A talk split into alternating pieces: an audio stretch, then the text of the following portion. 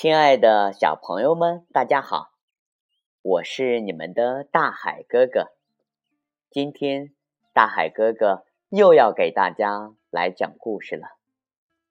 故事的名字叫做《狼和七只小山羊》。从前呀，有一只老山羊，它生了七只小山羊，并且像。所有的母亲一样爱孩子。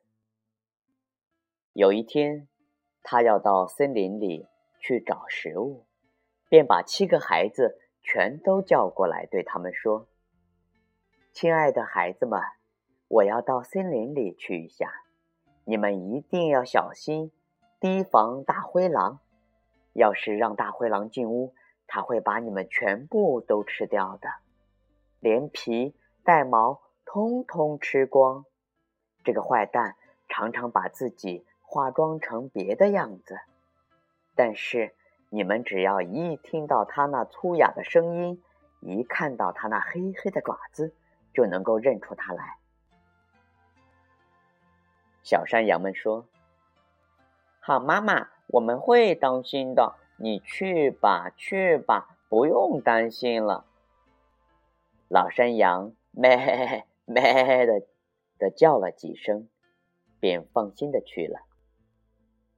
没过多久，有人敲门，而且大声说：“开门呐，我的好孩子，你们的妈妈回来了，还给你们每人嗯带来了一点东西。”可是，小山羊们听到粗哑的声音，立刻知道是大灰狼来了。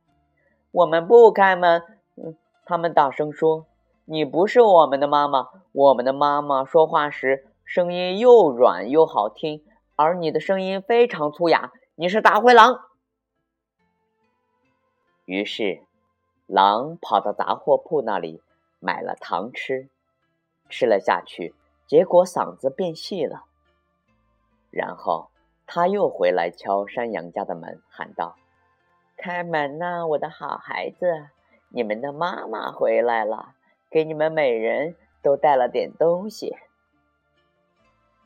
可是狼把他的黑爪子搭在了窗户上，小山羊们看到黑爪子，便一起叫道：“我们不开门，我们的妈妈没有你这样的黑爪子，你还是大灰狼。”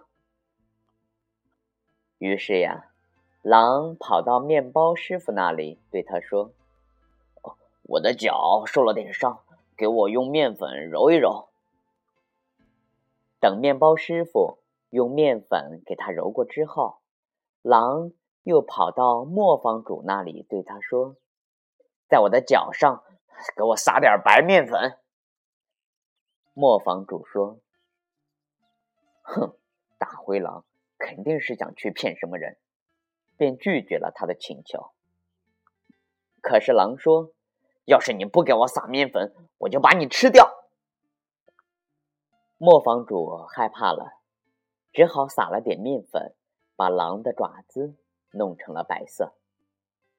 这个坏蛋第三次跑到山羊家，一面敲门，一面说：“开门呐，孩子们，你们的好妈妈回来了，还从森林里给你们每个人都带回来一些东西。”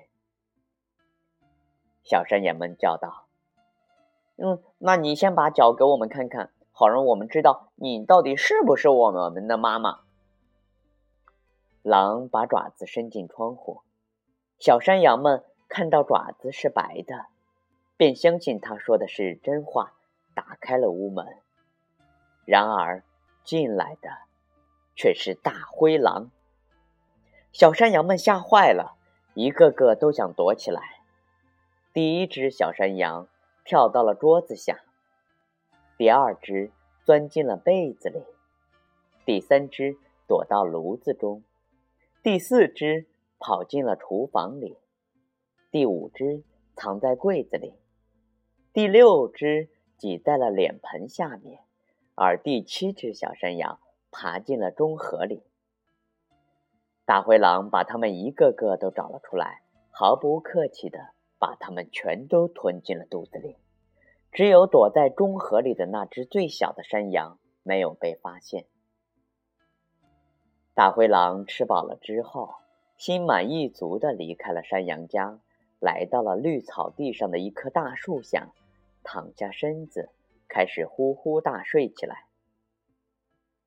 没过多久，老山羊从森林里回来了。啊，他都看到了什么呀？屋门敞开着，桌子、椅子和凳子倒在了地上，洗脸盆摔成了碎片，被子和枕头掉到了地上。他找他的孩子，可哪里也找不到。他一个个叫他们的名字，可是没有一个出来答应他。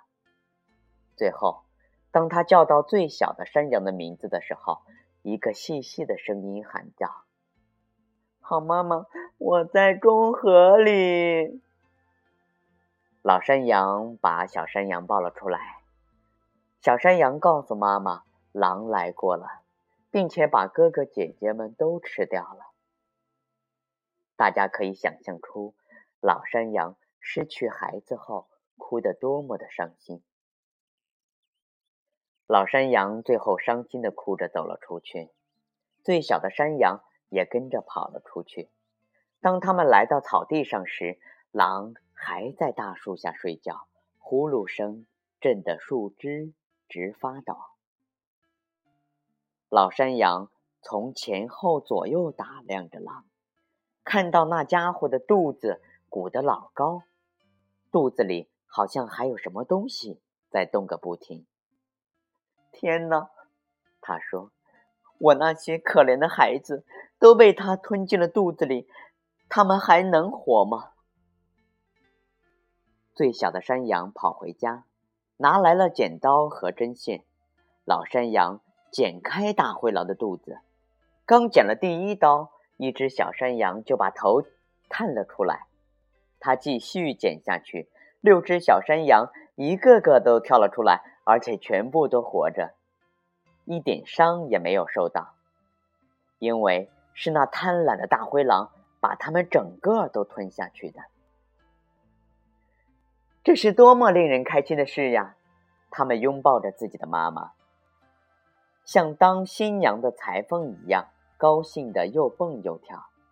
可是羊妈妈说：“你们去找些大石头来，孩子们，我们趁着坏蛋还没有醒过来。”把石头装到他的肚子里去。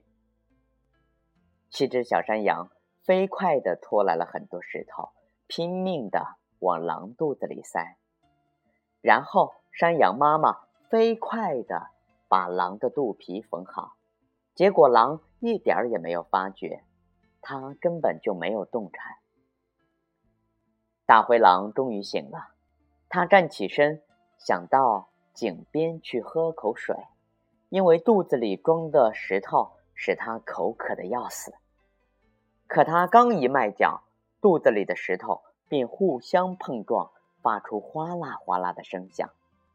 大灰狼叫道：“是是什么东西在碰我的骨头？我以为是六只小羊，可是怎么感觉像石头？”大灰狼到了井边，弯腰去喝水。可沉重的石头压得他掉进井里，淹死了。七只小山羊看到后，全跑到这里来，高兴的叫道：“狼死了，狼死了！”哈哈哈哈他们高兴的和妈妈一起围着水井跳起舞来。亲爱的小朋友们，狼和七只小羊的故事，大海哥哥给大家讲到这里就结束了。亲爱的小朋友们，我们明天再见。